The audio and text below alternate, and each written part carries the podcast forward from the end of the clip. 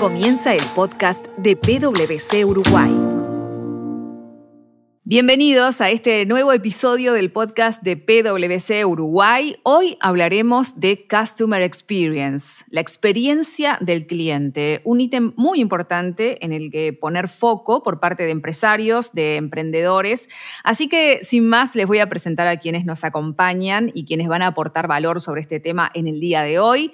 Por un lado está Pani Mayani, socia de Advisory Digital de PwC. ¿Cómo estás, Pani? Hola, ¿qué tal? Encantada. Muy bien. Un gusto recibirte. Y también está Marcos Jiménez, que es Senior Manager del área de consultoría de negocios de PwC. ¿Cómo estás, Marcos? Hola, ¿qué tal? Saludo a todos los que nos están escuchando. Bueno, un gusto recibirlos a ambos. Realmente tengo muchas ganas de introducirme en este tema, ¿no? Porque se habla últimamente y mucho de Customer Experience, de la experiencia del cliente.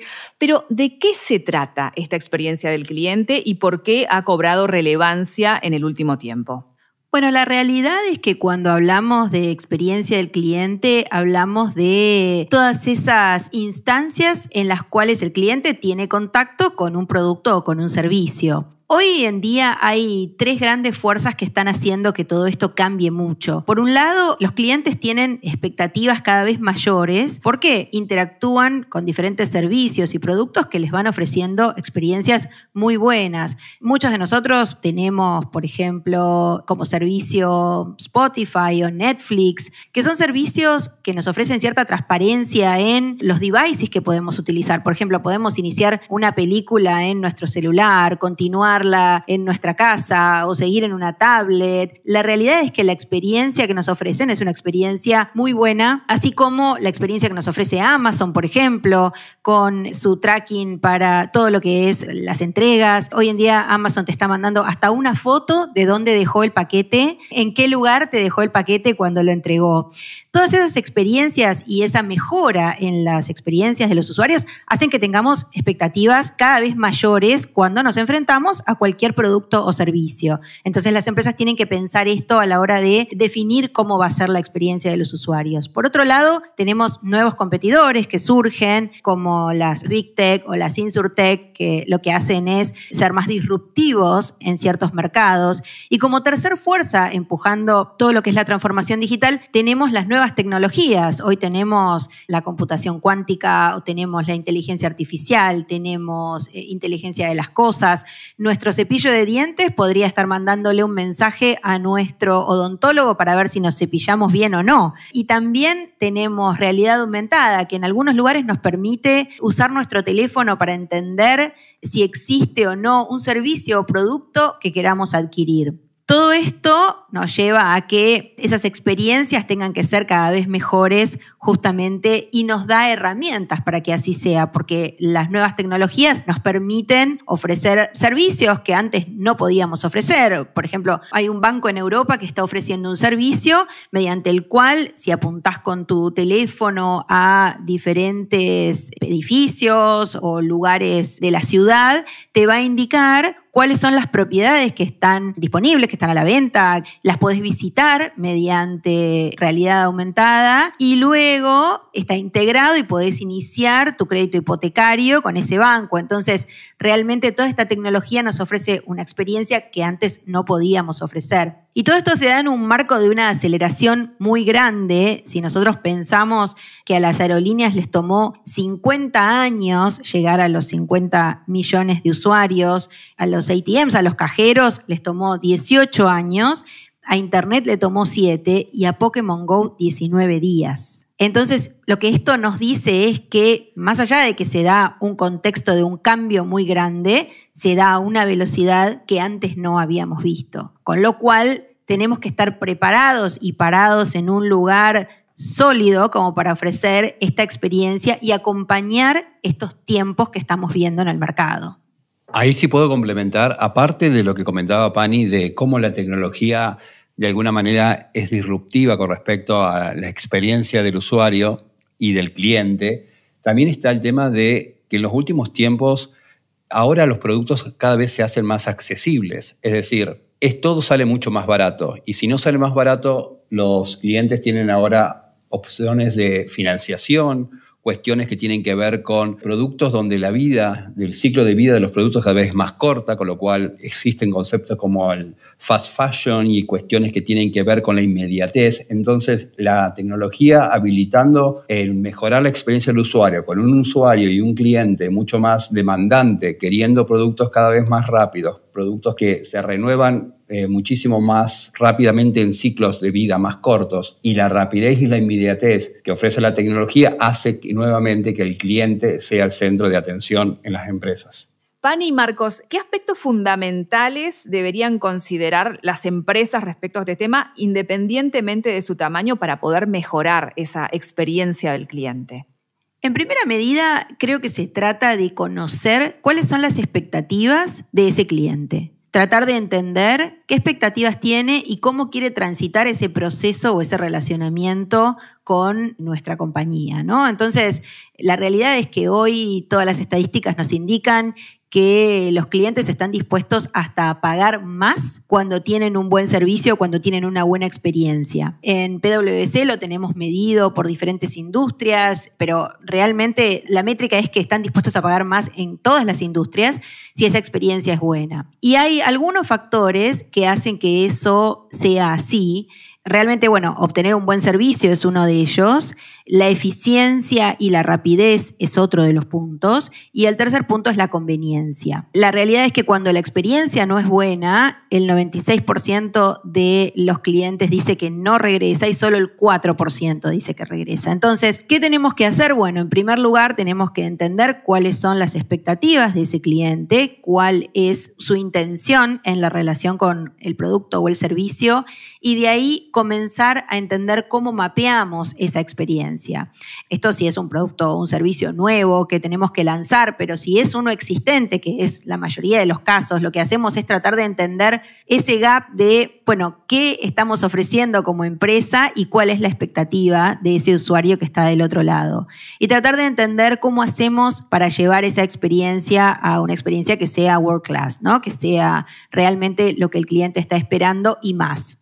Lo primero que se hace en general es un diagnóstico en el cual entendemos cuál es el servicio, si es un servicio o producto que existe hoy, qué es lo que se está ofreciendo, cuál es la oferta que existe hoy y cómo vamos a llegar a la oferta deseada. Se hace un mapeo de cómo queremos que sea esa interacción con el cliente y de ahí empiezan a surgir un montón de temas internos muchas veces que tienen que ver con eficiencia operativa interna que tenemos que lograr para poder llegar a esos objetivos que nos ponemos. Y la realidad es que para atarlo con lo que decíamos antes de que esto tiene que suceder a una velocidad que, digamos, hoy nos marca el mercado, la única forma de lograr esto hoy que estamos viendo es con técnicas ágiles, ¿no? Con, mediante metodologías ágiles, trabajando en equipos multidisciplinarios, enfocados en objetivos muy claros, con métricas muy claras, produciendo resultados, digamos, de corto plazo e iterando sobre esos resultados. Hoy ya no se desarrolla con un objetivo a dos años, digamos, como se hacía antes, con proyectos de muy largo plazo, sino que se desarrolla a muy corto plazo de manera iterativa, es decir, se desarrolla, se produce un resultado, se mide, se chequea, es eso lo que el cliente quería, sí, no, tenemos que seguir adelante, sobre eso vamos construyendo, pero se, desarrolla en sprints de dos semanas y de acuerdo a eso vamos construyendo, te diría, en una metodología mucho más ágil que es como, para que nos imaginemos, como ir poniendo un bloquecito sobre otro que nos van a permitir llegar a esa torre. Claro, hace unos años desarrollábamos proyectos de mucho más largo plazo, llegábamos a una torre, pero tal vez esa torre no era la torre que quería el cliente, porque en el medio sus intenciones, sus expectativas habían cambiado. Y hoy lo que hacemos nosotros es decir, bueno, voy desarrollando y te voy pidiendo feedback a medida que voy desarrollando. Y cuando termine esta torre, realmente será la torre de bloquecitos que el cliente quiere y me aseguro que no va a ser algo que esté fuera de la expectativas de lo que el mercado quiere. Bien. ¿Vos querías agregar algo sobre esto, Marcos? Pani comentaba acerca del entendimiento y creo que esa es la base del Customer Experience. Y ahí las herramientas nos posibilitan precisamente tener un entendimiento agnóstico del cliente. ¿Y por qué digo agnóstico? Porque hubo muchos preconceptos respecto al cliente que ya quedan totalmente de modé, como el cliente siempre tiene razón o hay que enseñar al cliente lo que quiere, cuando en realidad son las herramientas las que nos van a permitir tener un entendimiento en saber cuáles son sus necesidades, cuáles son sus expectativas y sobre todo cuál es su satisfacción con los productos y servicios que le estamos brindando. Respecto a esto que estaban comentando y poniendo el foco en los desafíos ¿no? que presenta cuando una empresa, una organización quiere trabajar en un proyecto de mejora, ¿cuáles serían esos los principales desafíos de un proyecto de mejora de la experiencia del cliente según su óptica? Creo que en cuanto a los desafíos, te diría que el primero que me viene a la mente es tener una organización que esté preparada para trabajar con metodologías ágiles, que no esté organizada en, silos o en departamentos, porque las metodologías ágiles lo que hacen es requerir que trabajemos todos juntos, que no tengamos un equipo, por ejemplo, para poner un ejemplo, un equipo de desarrollo, un equipo de marketing, un equipo de producto, un equipo, sino que tengamos en una mesa dos personas de producto, dos personas de desarrollo, dos personas y trabajemos de forma conjunta con un objetivo para toda esta célula de trabajo, que así se llaman, estas células de trabajo ágiles, donde vamos interactuando con otras células y vamos creando en conjunto en una compañía. Entonces te diría, lo primero es, la compañía tiene que tener esta idea o este direccionamiento hacia trabajar de esta manera, hacia organizarse en equipos de trabajo ágiles. Em, lo otro que es importante es generar esta dinámica de solicitar el feedback del usuario y accionar al respecto, ¿no? Lo vimos mucho esto de, bueno, voy a medir satisfacción. ¿Y qué haces después con eso? Bueno, nada.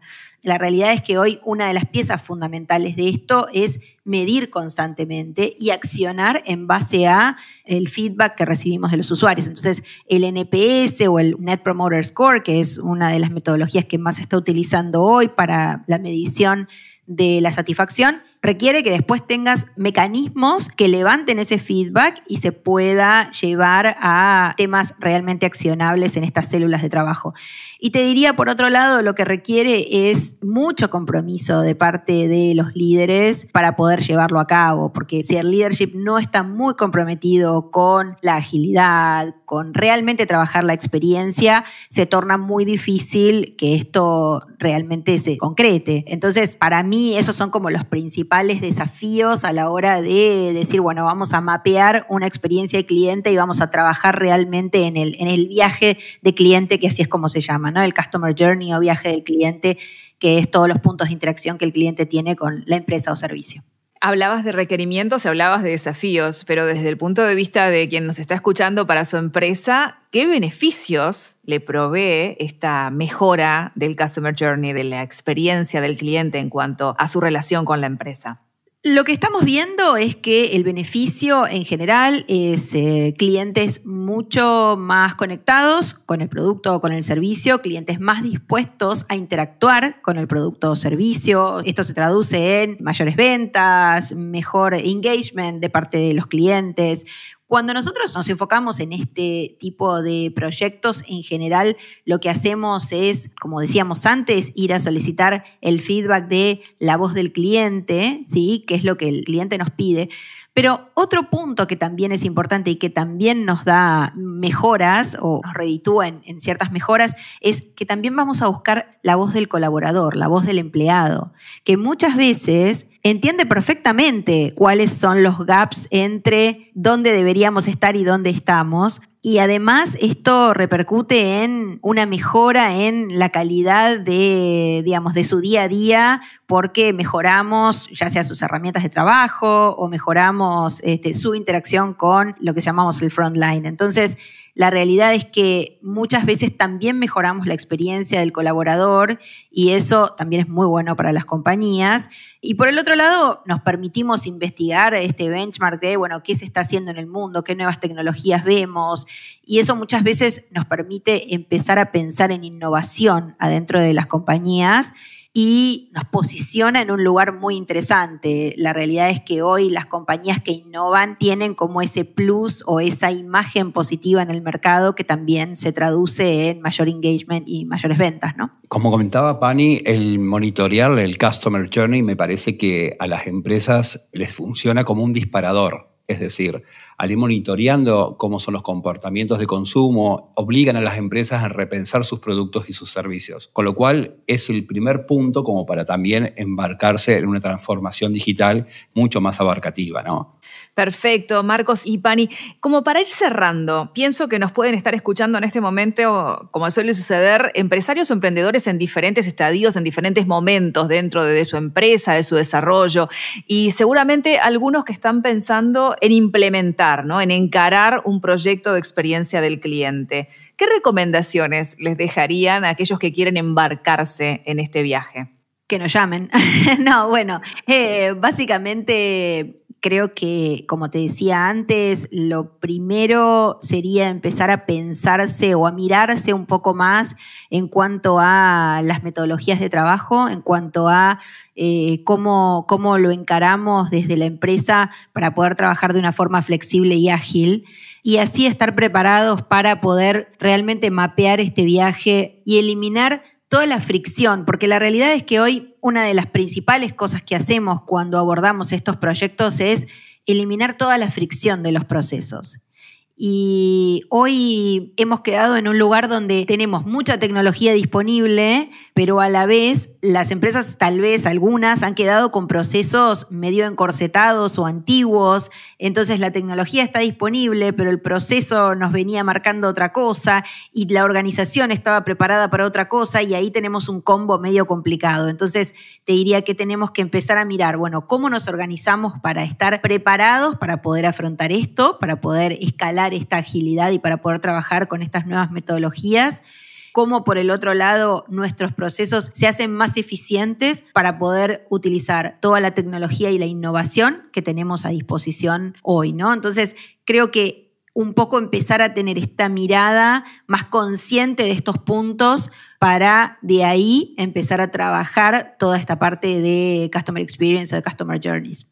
Marcos. Sí, también hay una cuestión de egos. Así como las personas tenemos egos, las compañías también tienen egos y creen que sus productos y servicios son los mejores. Entonces, este proyecto de Customer Experience de alguna manera desafía eso y hace que las empresas se miren como al espejo y quizás escuchando las voces de los clientes se dan cuenta de que quizás el producto necesita mejoras o que su servicio necesita mejoras. Y ese es uno de los desafíos que tienen que estar afrontando. Excelente. Bueno, creo que esto ha servido como una aproximación, ¿no? En unos 20 minutos poder aproximarnos a de qué se trata este término que es el Customer Experience, la experiencia del cliente. Por eso es que le agradecemos mucho a Pani y a Marcos todo lo que han aportado en estos minutos de nuestro podcast. Pero antes de finalizar, tenemos la costumbre de poder conocerlos un poco más, más allá de la faceta profesional, de la cual obviamente han aportado mucho. Y les voy a plantear dos preguntas. Ustedes pueden elegir una cada uno, pueden elegirlo, coincidir en elegir la misma pregunta, no hay problema por eso. Y las preguntas son las siguientes. ¿Con qué personalidad o personaje de conocimiento internacional, una persona famosa, ya sea vivo o que haya fallecido, les gustaría ir a cenar y por qué? Y la segunda pregunta es, si pudieran tener un superpoder, ¿cuál elegirían y también por qué? Bueno, a ver, ¿con quién me gustaría ir a cenar? Eh, creo que ahí tiene mucho que ver con la época en la cual yo fui a la universidad, pero para mí Steve Jobs siempre fue un gran referente en lo que tiene que ver con innovación y con una personalidad muy disruptiva. Entonces, la realidad es que él tuvo ideas muy disruptivas que realmente fueron muy innovadoras para su tiempo. Y bueno, me parece que vale la pena poder conversar sobre esas ideas o sobre las ideas que le podrían surgir viendo el mundo como está hoy, ¿no? Creo que tenía una capacidad de sintetizar muchas cosas y de verlas de una forma muy disruptiva y eso me parece muy interesante. Y te diría que el superpoder que me gustaría tener, sobre todo por esta aceleración de la que hablábamos y por cómo se van dando las cosas, es el de estar en varios lugares a la vez, porque creo que hoy estamos como un poco demandados desde varios frentes y desde varios lugares a la vez. Y bueno, nada, ese sería el superpoder que yo elegiría. Excelente, Pani, muchísimas gracias. ¿Y vos, Marcos? Bueno, voy a seguir con, lo que empezó Pani, me parece, pero me voy un poco más atrás. Así que voy a elegir a Julio Barne que un escritor donde se adelantó a su época y imaginó tecnologías que todavía no estaban disponibles, me parece que puede llegar a ser una, una conversación muy interesante. ¿no? Este, creo que las personas que, como decía Pane, son disruptivas, que son creativas, que son innovadoras, eh, son las personas que de alguna manera también nos desafían a nosotros mismos, ¿no? Y nos hace replantear nuestras propias limitaciones. Así que nada, lo elijo Julio. Excelente. Después me dicen a ver en qué momento van a salir a cenar con estas personalidades en ese, en ese momento de, de, fantasía. Yo me voy a la mesa al lado, porque esas conversaciones deben estar muy interesantes. Pani Mayani, Social Advisory Digital de PwC, y Marco Jiménez, Senior Manager del área de consultoría de negocios de PwC. Muchísimas gracias por acompañarnos en este nuevo episodio de nuestro podcast. Muchas gracias a vos. Muchas gracias. Bueno, a ustedes, por supuesto que los invitamos para estar presentes en nuestro próximo episodio, donde seguiremos compartiendo valor con los especialistas de PwC en diferentes áreas, temas de interés para empresarios, emprendedores, gente que está vinculada a diferentes organizaciones. Gracias por acompañarnos, será hasta la próxima. Este fue otro episodio del podcast de PwC Uruguay.